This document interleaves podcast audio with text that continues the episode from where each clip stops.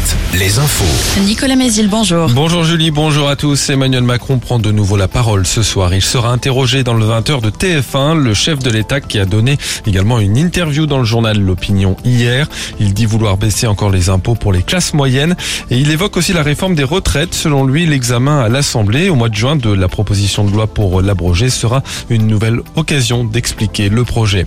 Emmanuel Macron qui a reçu Volodymyr Zelensky hier soir à l'Elysée. Les deux chefs d'État ont appelé à de nouvelles sanctions contre la Russie. Par ailleurs, la France va former et équiper plusieurs bataillons ukrainiens avec des dizaines de véhicules blindés de chars légers. 200 grands patrons sont reçus aujourd'hui à Versailles pour le sommet Choose France, événement qui doit convaincre les grandes entreprises de s'installer dans le pays.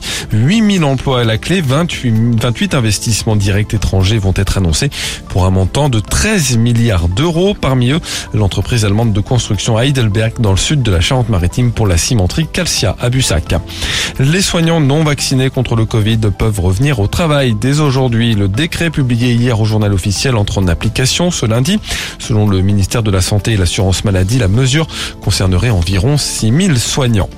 Dans les Deux-Sèvres, un violent orage s'est abattu samedi soir sur la commune de la Chapelle-Bâton. Le phénomène a provoqué de gros dégâts sur les systèmes électriques, notamment de nombreux compteurs qui sont devenus inutilisables. Le réseau informatique de la mairie a lui aussi été touché. En Vendée, on a voté hier à Sainte-Florence et à Lois. Les électeurs devaient désigner deux commissions chargées de donner un avis sur le maintien de la fusion ou le divorce des deux communes avec Essar en Bocage, une fusion qui date de 2016, mais dans laquelle Lois et Sainte-Florence n'auraient pas trouvé leur compte selon un collectif à l'origine de la procédure. Plus de la moitié des électeurs ont participé à ce vote. C'est à partir d'aujourd'hui et toute cette semaine que les chèques énergie sont envoyés à leurs bénéficiaires en Pays de la Loire. Plus de 260 000 foyers sont concernés. Leur montant varie de 48 à 277 euros selon la composition et les revenus du ménage. Euh, Le chèque énergie peut être utilisé pour payer une facture d'électricité ou de gaz, par exemple.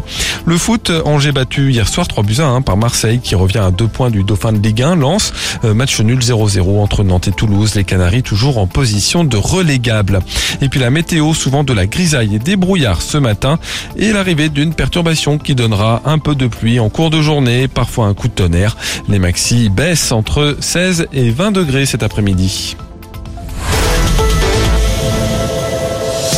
Alouette, Alouette. le 6-10, le 6-10 de Nico et Julie.